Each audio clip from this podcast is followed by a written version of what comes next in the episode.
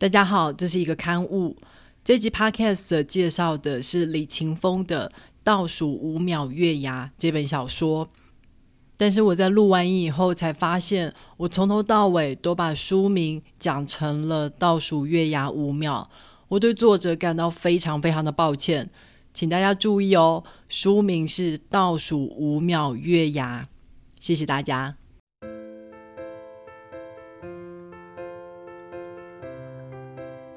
Hello，Hello，大家好，我是卖不可决策的小编星星狗。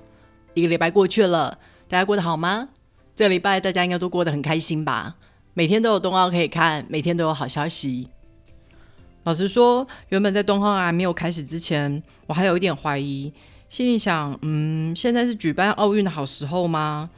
日本国内也有很多怀疑的声音，很多赞助奥运的企业都还不敢出席开幕典礼。不过真的开始以后，就觉得有举办真是太好了。现在每天大家讨论的都是比赛，还有选手精彩的表现。那张郭幸存挑战自己记录失败以后躺在地上大笑的照片，我觉得真是美极了，绝对是要拿来当以后奥运的形象照啊！这就是最好的运动家精神，一直努力的挑战自己的极限，即使失败了也没有关系。台湾的新闻也终于脱离了疫情啊疫苗的漩涡，真是太可喜可贺了。不过要跟大家报告一下，我接下来要跟大家请假两个礼拜，因为呢我要去科罗拉多玩啦。相较于德州的平坦，科罗拉多最有名的就是它的高，就连它的首都 Denver 都有一千五百公尺高，是不是很惊人？科罗拉多有各式各样的山，听说每个季节颜色都不一样。我们原本想要开车带着我们两只狗一起去，结果研究以后发现，很多国家公园都是不准让宠物进去的，因为要保护那里的野生动物还有植物，这样就有点可惜啦。千里迢迢的开车过去，结果却没有办法进去他们著名的国家公园。嗯，所以最后我们还是放弃了公路旅行这条路，是坐飞机去 Denver。回来以后再跟大家讲好不好玩喽，也别忘了两个礼拜后要回来找我哦。好了，今天要跟大家介绍的书就是前阵子拿到芥川赏的台湾作家李勤峰的作品。李勤峰啊，他虽然不是第一个拿到日本文学大奖的非日本人，可是相较于之前的外籍作家，他们可能都已经是日本移民的第二代了。李勤峰却是不折不扣土生土长的台湾人。他十五岁才开始学习日文，二零一三年前往日本读书工作。虽然他很早就已经决定要以写作为生，可是那时候他还没有日本的永久居留权，所以必须要有工作签证才能继续留在日本。很长一段时间，他都必须要一边工作一边写作。不过在这一段时间，他还是以《独舞》这本作品拿下了群像新人奖。在后来的访问里面，他自己有说，二零一八年让他感觉特别的彷徨，特别的难受。因为自己明明一心想要写作，但是时间却都被工作给占满了。同时间，那年的日本天灾不断，又是强震又是强台的，大家可能还有印象，就是那年因为强台的关系，关西的机场连外桥梁断裂，跑道积水，所以很多人都困在日本回不来。当年度日本人票选出来的代表字就是“灾害”的“灾”。然后台湾在那一年年底的公投结果，反同的阵营大获全胜，这也让身为女同志的她深深感到绝望。不过人生常常都是这样，在所有的事情跌到谷底以后，就会开始迎来转机。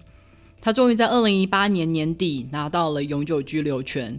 她说啊，她拿到永久居留权的隔天就立刻辞职，而且在二零一九年，她的第一本日本小说。倒数月牙五秒也宣布出版，今年更是凭借着《彼岸花盛开之岛》拿到了象征日本新人作家最高荣誉的芥川赏。虽然他的最新得奖作品《彼岸花盛开之岛》还没有出版，但是他的前两部作品《独舞》还有《倒数月牙五秒》在台湾都可以找得到。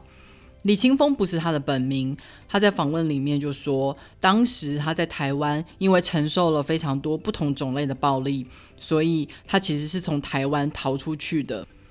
到了日本以后，他就为自己取了全新的名字，重新出发。这些他自己的经历多少跟毒物里面的主角有部分的相似。在毒物里面，主角经历了失去爱人的痛苦、性侵、忧郁症、自杀等等不同程度的暴力，而最大的压抑还有痛苦的来源就是同志的身份。这也是贯穿李勤峰所有作品里面的重要主题。在《倒数月牙五秒》这部作品里面的两篇短篇小说，也都是以女同志的感情为主题。今天就让我们来介绍《倒数月牙五秒》这一本小说吧。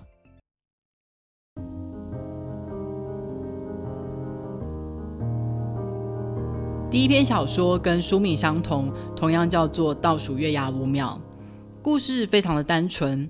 台湾人林于梅跟日本人浅羽石英两个人，他们在东京的学校相识。浅羽石英因为之前有去过中国陕西省留学过，所以他会讲中文，也对台湾有兴趣。两个人因此就成为了亲近的好朋友。其实林于梅对浅羽石英是有好感的，但是他从来没有勇气说出口。唯一最接近告白的那一次，也就是在毕业的时候。他写给了石英一首七言律诗。石英他虽然懂中文，但是隐藏在古典诗文里面的心意，显然实在是太过困难了。所以石英只是简单的回了一句谢谢。我说啊，即使是我一个土生土长的台湾人，收到这样一首七言律诗，我应该也是看不懂他想跟我说什么。林于梅，你是不是太为难你暗恋的日本人了？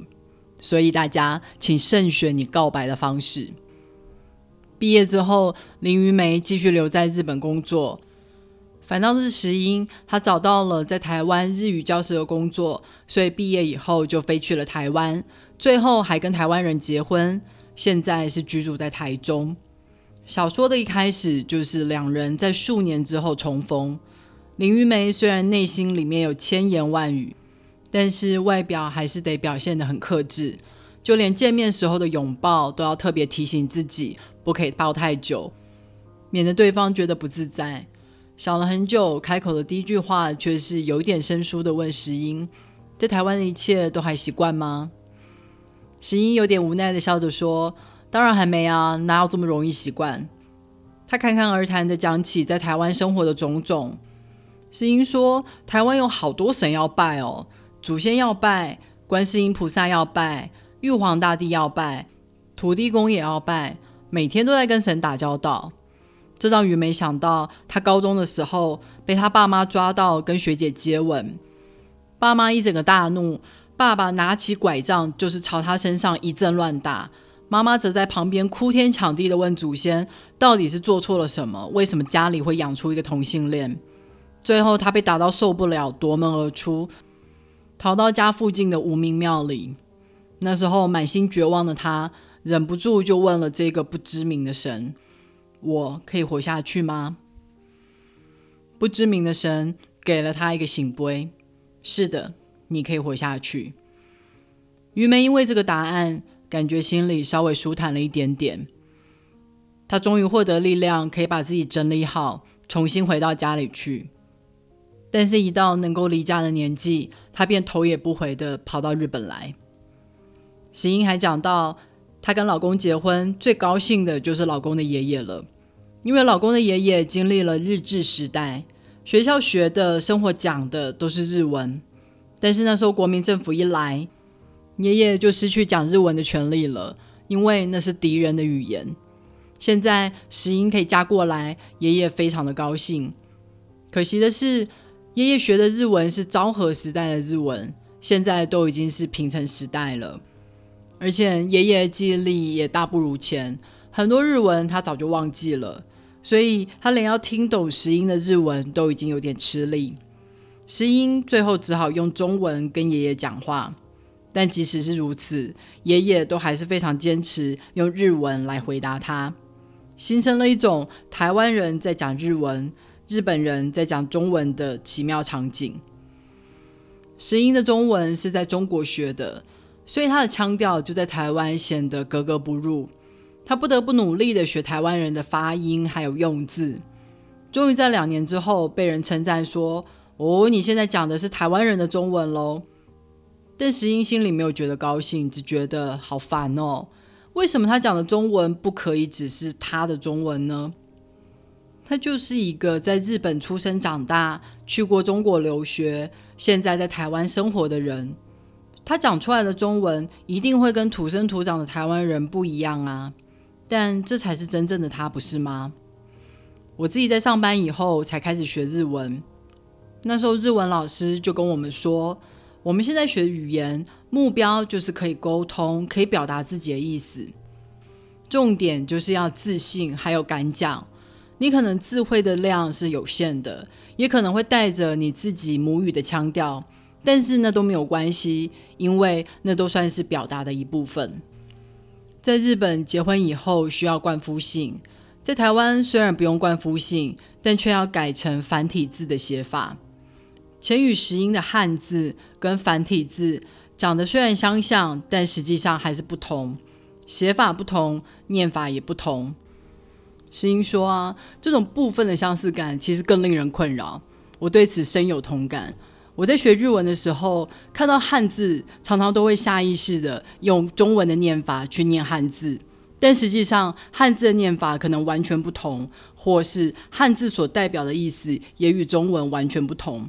那就好像你进入了一个世界，这个世界里面每一个人你都认识，你觉得你跟他们是朋友，但他们却待你像是陌生人一样的冷漠。这种打击，老实说，比一开始全都不认识还要大嘞。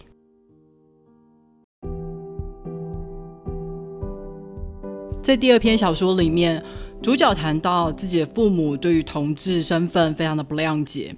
他在思考，是不是因为在父母的世界里面，“同志”这个字眼从来没有出现过，所以他们就无法理解这个字眼所代表的意义，也就以为这些情感、这些身份不存在。书里面还举了一个很有趣的例子来类比，中文里面的红萝卜跟白萝卜。因为名字几乎一模一样嘛，所以很容易让人以为它们只是颜色不同。但在日文里面，它就是两个完全不同的字，就可以立刻让人明白哦，它们其实是完全不同的两个东西。现在啊，代表非异性恋的同志，又在分出代表不同族群的 LGBTQ，分别创造出男同性恋、女同性恋、双性恋、变性人。等等这类的智慧，为什么要分这么细呢？其实就是要让我们借由这些新的智慧，来让我们建立起新的认知。李清峰他自己也切身的感受过像这样子的文字的力量。他说，当时在台湾的时候，他觉得很压抑，他无法用中文自在的表达自我，所以他就开始学习日文。借由这些日文的新智慧，他感觉自己被解放了。他开始有办法用日文来表达自己的情感，这也是他日后用日文创作的原因。这本书是先用日文创作，然后再翻译回中文，译者就是李勤峰他自己。这非常有趣，因为小说里面本来就讨论了非常多跟语言相关的观察，还有情节。他自己在后记里面有谈到，他自己觉得什么是理想的翻译呢？很多译者都是尽量贴近原文照翻，但是因为语言的差异，有些句子用词就是跟中文习惯不同，就会呈现出一种很奇特的中译文体。他觉得这样其实并不是一种理想的翻译，所以当他翻译自己作品的时候，他就偷偷动用了属于作者的视角。他知道作者本来要想要表达什么，他就重新用中文的习惯调整了段落还有句子结构。这样既能呈现出原意，又能避开他所谓的中译文体。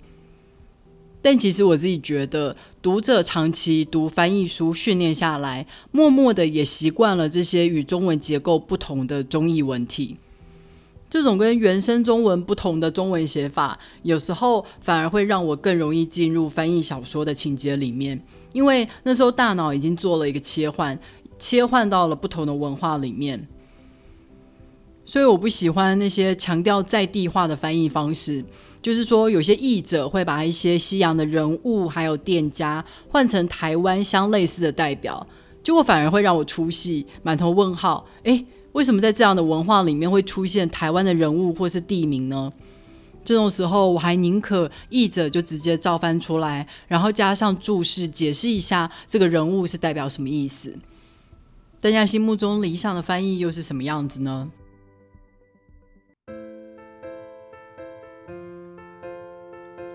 好啦，倒数月牙五秒这本书就介绍到这里了。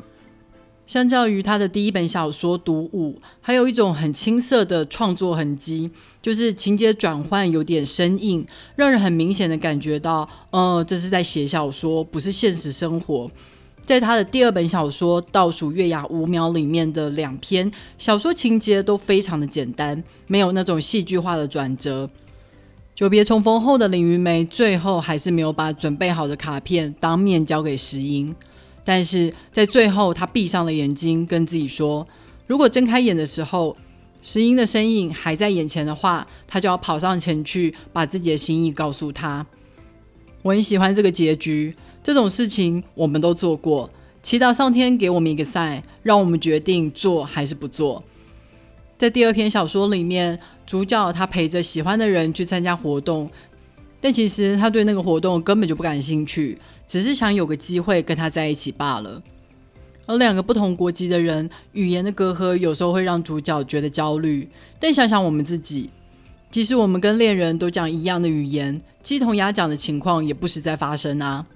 这些情节都很真实，不会因为你是异性恋或者同性恋而有不同。小说里面讨论语言跟认知之间的关系也很有趣，推荐大家去看看。也很期待他的新作品上市。如果你也想看看李奇峰的作品，别忘了透过 MyBook 决策的导购链接来购买他的小说，网址是 triple w 点 mybook 点 tw。也别忘了透过 Apple Podcast、Spotify、First Story 跟 YouTube 来订阅 MyBook 决策。你的订阅跟留言就是对我最好的动力。好的，别忘了我们会休息两个礼拜，让我们第三个礼拜以后再见喽，拜。